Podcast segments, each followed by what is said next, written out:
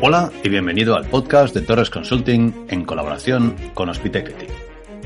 Hospitality es una plataforma educativa pionera, centrada en la mejora de la empleabilidad de los estudiantes y profesionales del sector turístico a través del conocimiento del ecosistema digital hotelero.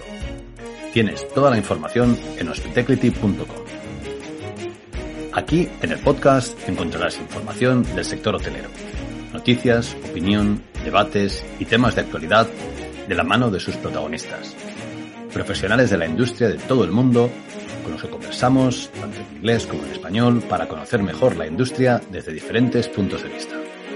Soy Pablo Torres y puedes seguirme en YouTube, LinkedIn, plataformas de podcast, redes sociales y en mi web torresconsulting.co.uk.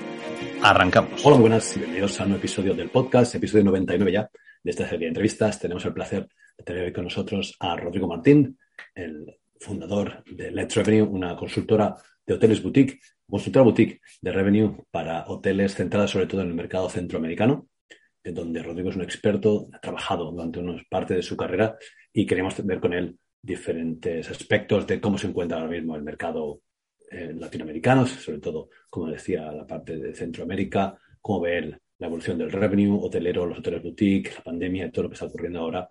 Y tiene una opinión, como decía, de un experto en la materia. Rodrigo, muy buenas, ¿qué tal? Hola Pablo, ¿qué tal? ¿Cómo estás?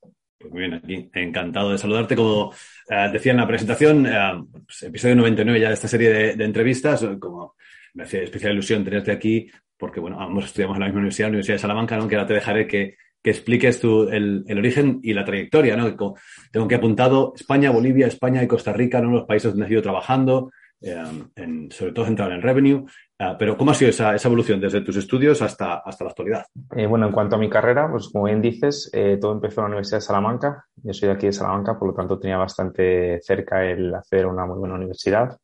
Empecé cursando Administración de Empresas y bueno, cuando estaba terminando Administración de Empresas no tenía muy claro, sabía que no me quería dedicar al mundo de la consultoría, no quería meterme en un banco. Entonces, mientras terminaba, decidí complementarlo con la diplomatura de turismo. Eh, al cabo de estos seis años que, duró todos estos estudios, pues bueno, de repente me encontré con una convocatoria de becas en Internet.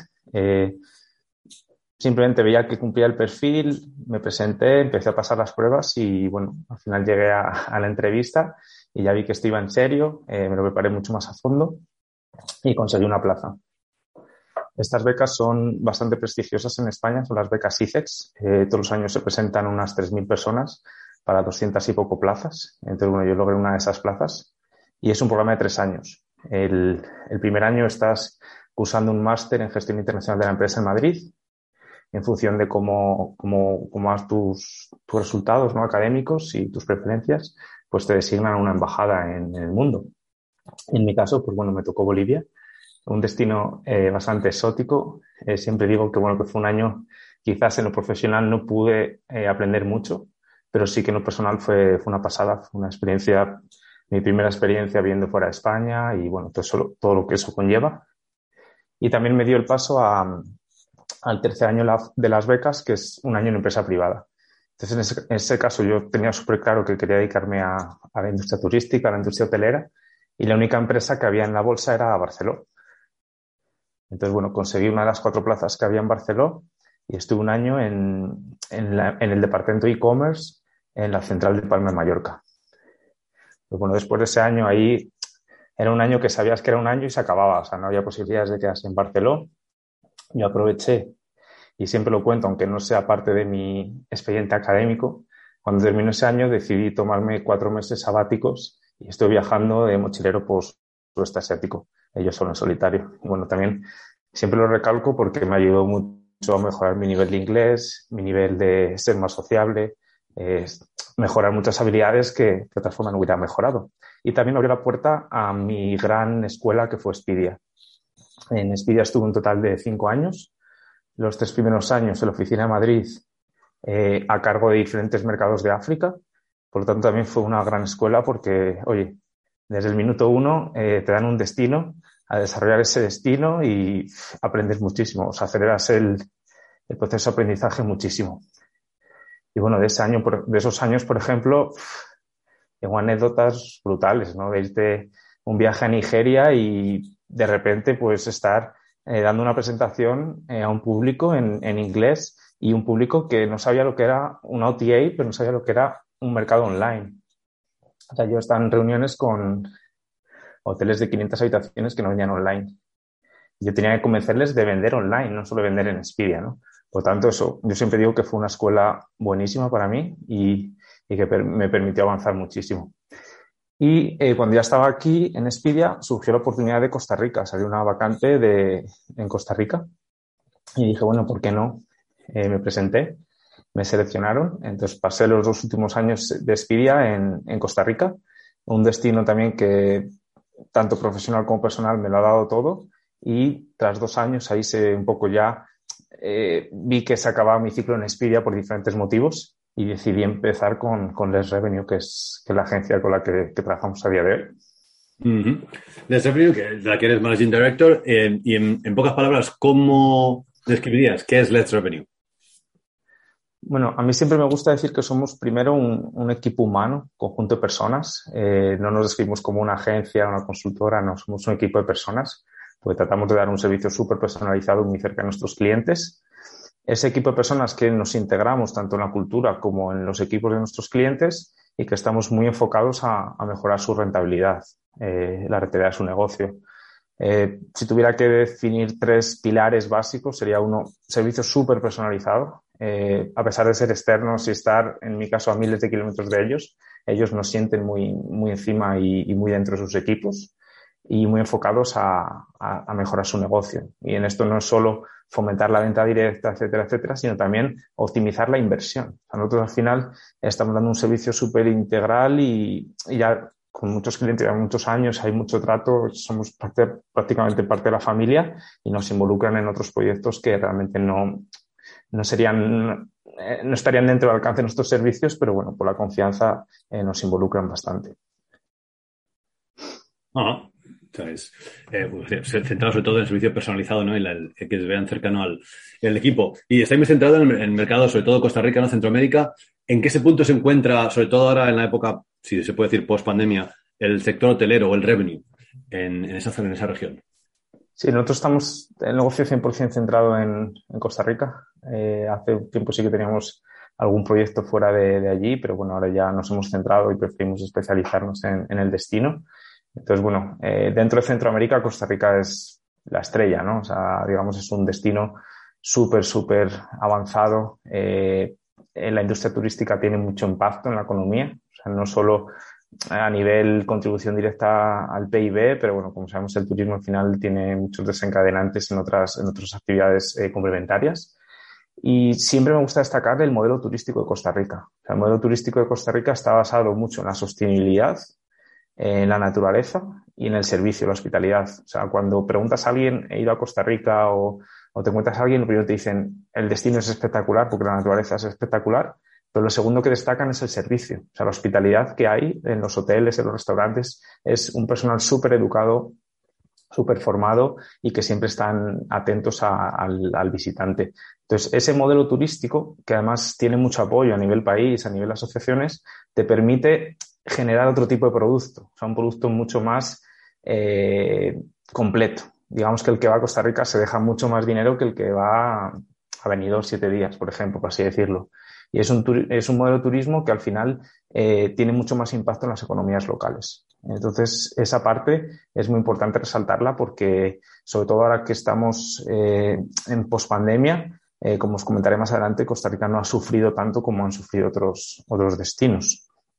También destacar que el, prácticamente el 70% de la planta hotelera son hoteles de menos de 30 habitaciones. Son hoteles pequeñitos, boutique, eh, tanto de lujo como no de lujo, y por lo tanto tienen mucho impacto en las economías locales, en las economías de, de, la zona.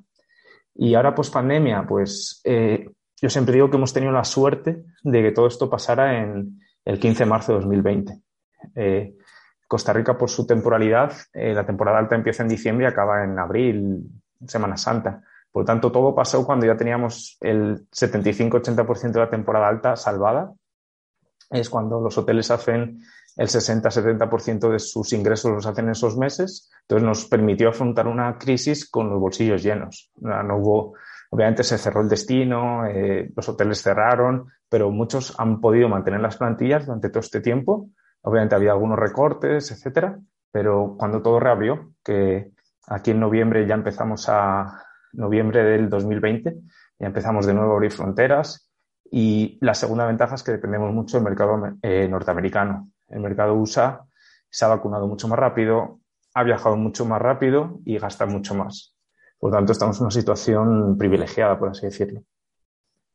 Sí, sí, muy interesante. El modelo, como decías, ¿no? centrado sobre todo en la calidad, no tanto en la cantidad, sino en la, en la calidad, ¿no? en el volumen, y que está muy apoyado, como decías, por las, por las gentes locales. ¿no? Y esto era un dibujo que has hecho ¿no? de la hotelería, del sector en, en Costa Rica, centrándonos en el revenue. ¿Cuál es el nivel de profesionalización? Has comentado que el, personal en general en los hoteles suele estar muy bien formado y da muy buen servicio. ¿En el revenue también se da o, es diferente? Bueno, ahí sí que quizás, eh, yo siempre digo, cuando llegué a Costa Rica hace seis años, eh, a mí me sorprendió mucho llegar a hablar con hoteles de 50, 60 habitaciones y que no tenían un channel manager. O sea, lo hacían todo todavía eh, a mano, ¿no? Por así decirlo, actualizar las extranes, las tarifas, la disponibilidad, todo. Entonces eso gracias ha, cambiado en los últimos años, sobre todo han entrado muchos eh, proveedores internacionales, la tecnología tiene precios más razonables, ha evolucionado mucho. Entonces eso era una, pata muy importante que le faltaba al, mercado. Eh, ahora, pues bueno, siempre va a haber necesidades tecnológicas, pero eso sí es algo que hace cinco o seis años no lo había y ahora ya casi todos los hoteles tienen lo básico cubierto. Y desde el lado del, un poco más del revenue management, eh, de la gestión diaria, ahí sí que eh, lo normal, y todavía pasa en muchos hoteles, es encontrarse que esas tareas están asumidas por o bien el director de marketing y ventas, que tiene una lista de tareas brutal y dentro de esas esta. Entonces, por temas de prioridades, tiempo, conocimiento, no le dedica el tiempo que necesita. O muchas veces se, eh, se delegaba en eh, jefe de reservas, jefe de recepción, eh, personas también que no van a tener tantos conocimientos y, y mucho menos el tiempo, ¿no? Entonces, muchas veces faltaba eso, ¿no? O sea, por falta de tiempo, falta de conocimiento, no se eh, dedicaba una persona eh, solo a esta labor.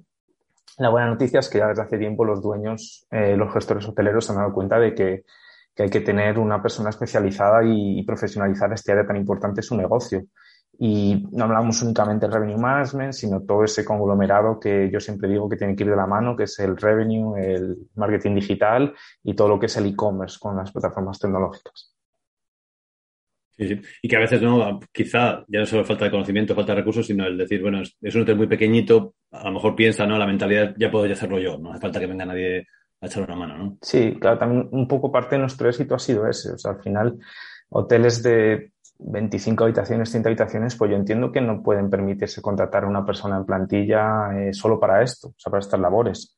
Pero sí que puedes externalizarlo y vas a tener eh, asegurado que primero el, servicio va a ser continuo, porque algo que pasa mucho también es la rotación de personal. Tú puedes tener a alguien, pero mañana viene el de al lado, le paga un poquito más o se aburre este proyecto y, y se va, ¿no? Entonces, con empresas como nosotros tiene un poco más eh, esa seguridad y también la seguridad de que están en manos de personal formado, de personal con, con experiencia y, y, al final le va a salir más barato que tener a alguien en plantilla con todo lo que eso supone. No, de luego, el servicio fundamentalmente va a ser mucho, mucho mejor. Eh, abriendo un poco el, el de la, de la conversación, durante la pandemia se ha hablado mucho del cambio de segmentos. Eh, cambian las necesidades de los viajeros, se habla más de experiencias, distancias más largas, eh, mezclar el trabajo con el placer, el trabajadores remotos. ¿Cómo se adapta la industria? Si, ves que está cambiando o, o, quizá no haga falta, no sea tan grande el, cambio, ¿cómo, ¿cuál es tu opinión? Sí, creo que sí, sí, sí que está cambiando. Eh, sí que es cierto, bueno, aquí siempre yo, por ejemplo, soy muy crítico con los hoteles de, de, cadena grande, por así decirlo. O sea, esa sensación de entrar a una habitación de hotel o a una recepción y, y no saber si estás en Tokio, en Bogotá o en, en Madrid. O sea, esa impersonalidad, cuando debe ser todo lo contrario. Al estamos en una industria que debe ser personalidad e identidad propia allá donde vayas. Eh, yo creo que sí que está cambiando, pero todavía nos queda muchísimo por hacer. Yo creo que algo que, que ya se está haciendo y que los hoteles están dando cuenta es desarrollar más, eh, unos lugares para interactuar. O sea, ya eso, esas recepciones con, con las eh, mesas altas de madera, la pantalla, eh, que no te da cercanía, ¿no? Se está, se está quitando. O sea, esos procesos tan aburridos de check-in donde preguntar todas esas cosas. Eh, creo que hay que, cambiar esa tendencia. Ahí me gusta mucho la idea de los lobbies vivientes. O sea, esos lobbies son los que tú entras y igual te puedes estar tomando un cóctel, que puedes estar teletrabajando, que puedes estar con, no sé, eh, teniendo una reunión con, con un cliente. Eso hay que cambiarlo.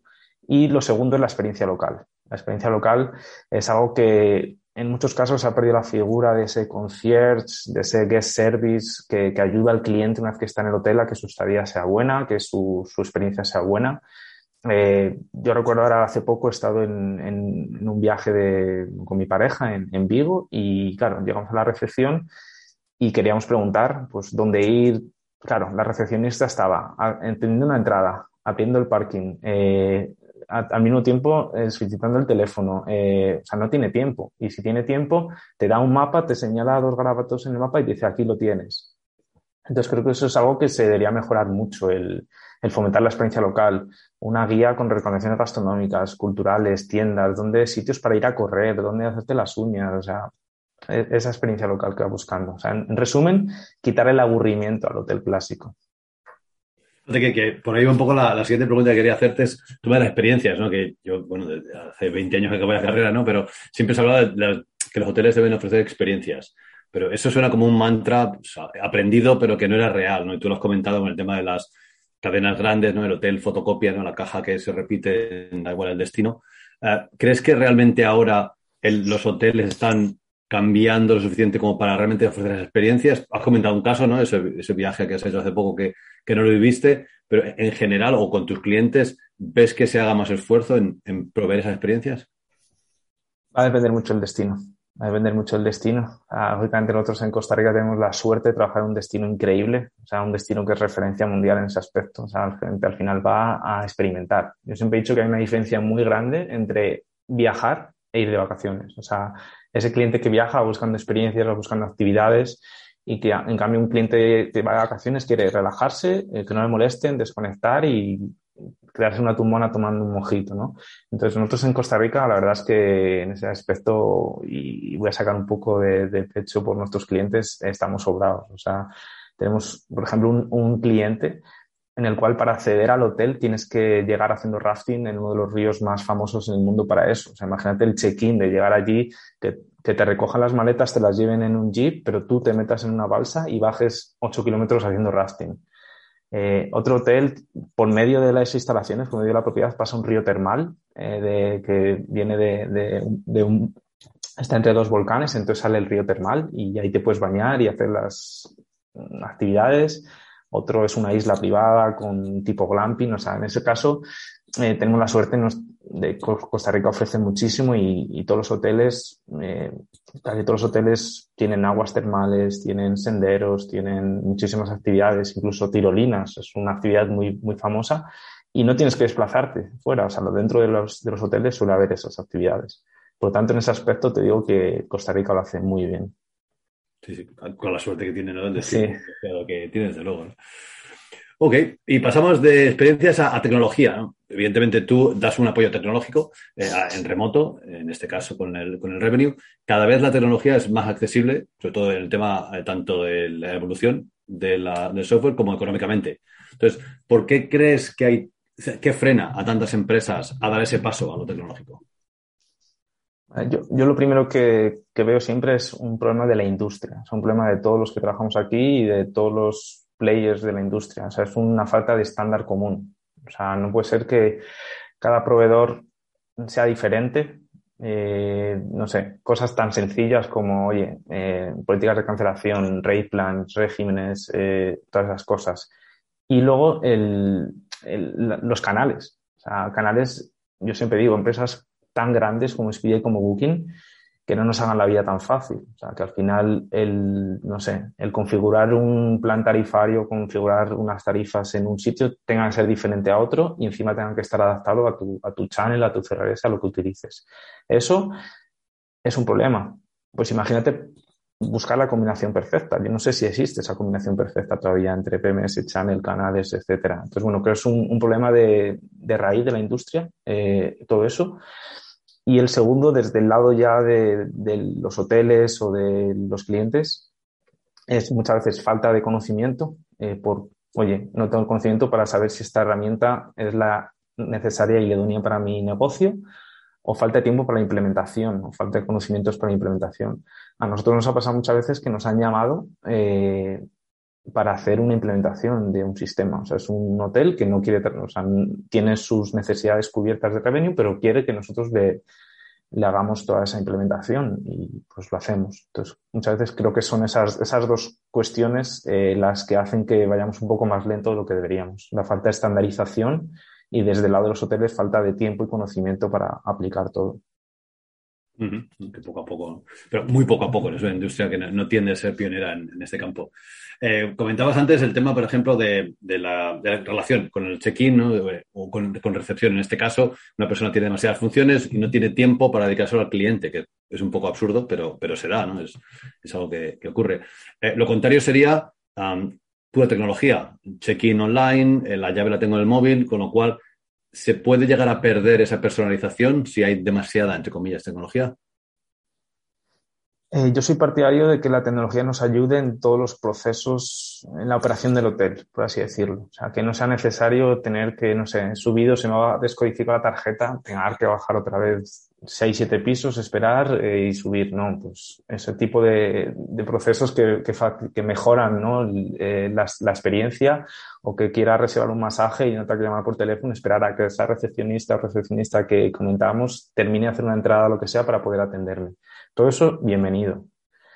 Se puede dar un servicio muy bueno eh, desde detrás de una pantalla. Esto me mucho a todo lo que es el, antes de la llegada al cliente, el poder resolver todas sus dudas de cómo llegar, dónde aparcar. O sea, creo que ahí si das una respuesta súper rápida, personalizada, eh, que el, cliente siente que le estás ayudando y facilitando su, su, llegada, eh, nos va a hacer que ya entre con otra cara al hotel, ¿no? Y ya, una vez que está dentro del hotel, ahí sí que soy partidario de que la experiencia, la interacción personal tiene que existir. O sea, y eso sí que no se puede suplir con máquinas. Y no sé, más todavía en países como España, o sea, yo no me imagino el entrar a un bar eh, y pedirle una cerveza y que te la ponga un robot, te la tire un robot mientras te está hablando el partido ayer, pues está programado. O sea, no, creo que al final, eh, sobre todo en, estos países eh, latinos, tenemos que tener ese contacto humano y sobre todo en, en turismo. ¿no?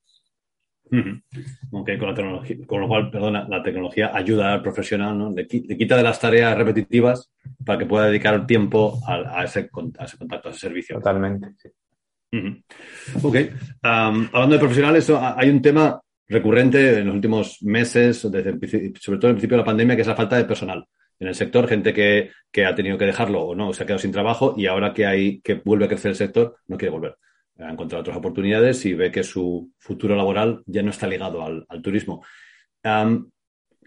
¿Alguna solución que se te ocurra que creas que se debería hacer o replantear para volver a traer ese talento al, sector?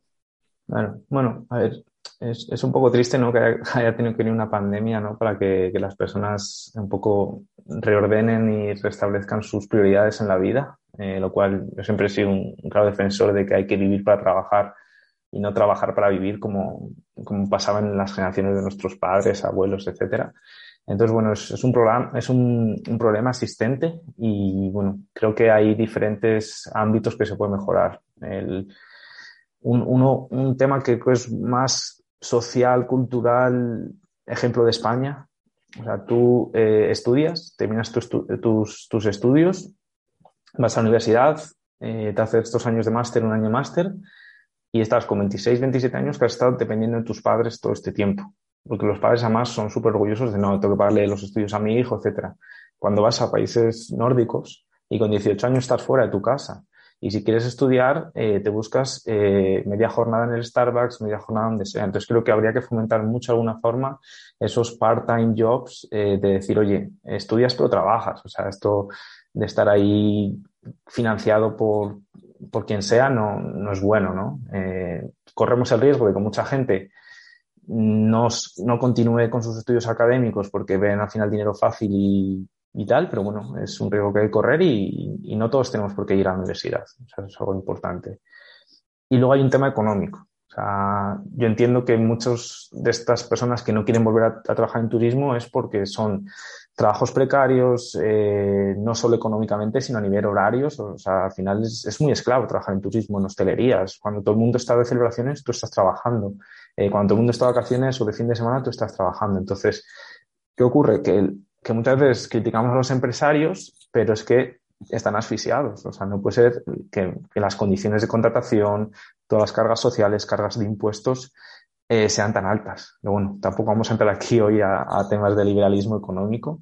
Y, bueno, una última, y esto que es algo también que, nos compete a nosotros, es el tema del, subcontratar, el outsourcing. O sea, al final, cada vez hay más tareas o departamentos que pueden externalizarse en vez de, y, mientras se desarrollan perfiles más 360 grados. O sea, nosotros, por ejemplo, eh, lo que hacemos hoy no es lo mismo que hacíamos hace tres años cuando empezamos y ni será lo mismo que hagamos durante los próximos tres años. O sea, hay que evolucionar y, dar soluciones integrales. Por tanto, nosotros ya estamos más, eh, seguimos enfocados muchísimo en revenue, pero cada vez damos más servicios de marketing digital, de e-commerce, redes sociales, por tanto, que puedas también tener perfiles que te, hagan una visión global y te, te complementen en varias tareas a la vez.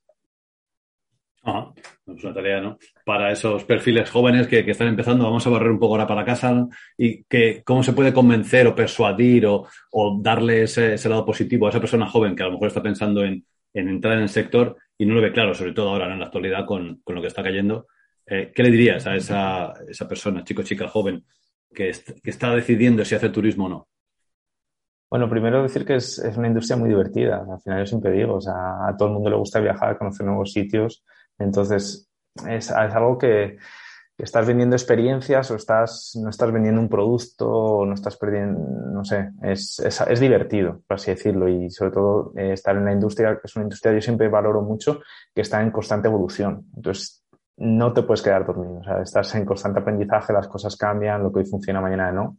Entonces, yo mis consejos serían primero formarse, no solo académicamente, eh, pero también en otras competencias, idiomas, habilidades, eh, todo lo que puedas absorber es, está bien.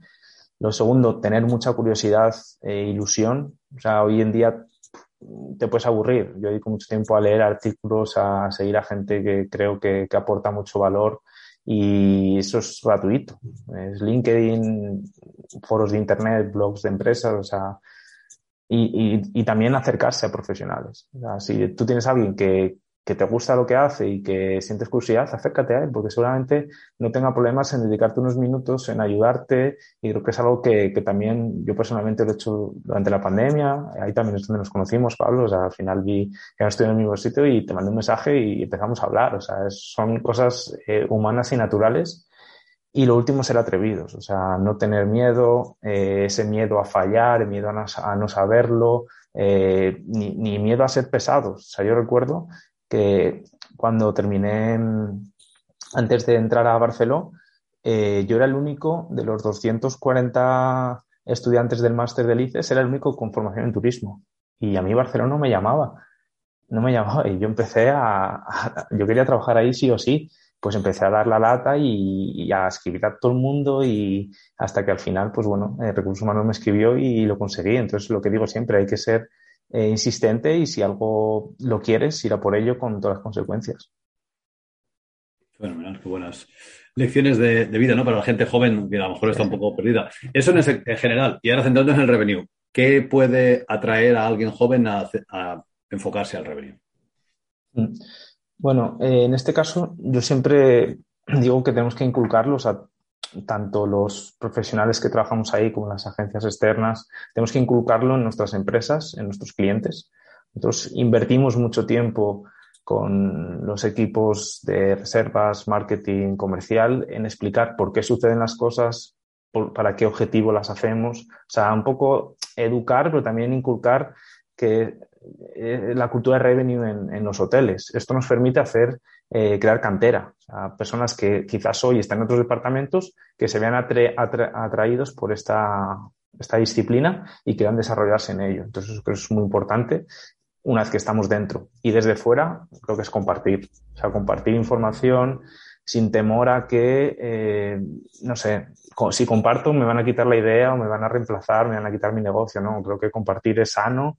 Eh, podcasts como el que, tú haces, artículos como los que tú publicas, eh, es algo que tenemos que hacer en la industria en favor de, todo, de todo lo que es el revenue management. Bueno, muy de acuerdo con, bueno, pero gracias, ¿no? Pero sobre todo muy de acuerdo con lo que comentas, ¿no? De, comunicarse y estar en contacto, ¿no?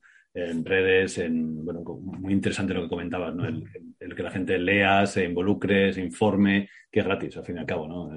hacer networking es gratuito y te puede dar muchas satisfacciones. Fenomenal, pues yo con esos consejos lo, vamos a dejar de momento. De nuevo agradecerte muchísimo el, tu tiempo, toda la información que has comentado. Esa primera, voy intentando ¿no? entrevistar a diferentes perfiles del mundo y nadie había estado en, la zona de Costa Rica. Así que es una, novedad y, un, placer. Perfecto, Pablo. Muchas gracias a ti por la invitación y bueno, invitados a visitar Costa Rica cuando, queráis. Ahí me contactáis y os ayudamos a hacer un viaje espectacular. Fantástico. Pues muchísimas gracias y hasta pronto. Gracias. Gracias, Pablo. Hasta luego. Esto ha sido todo por hoy. Espero que te haya resultado útil. Tienes más información en mi web www.torresconsulting.co.uk, en LinkedIn, en YouTube y en Twitter. Saludos y hasta la próxima.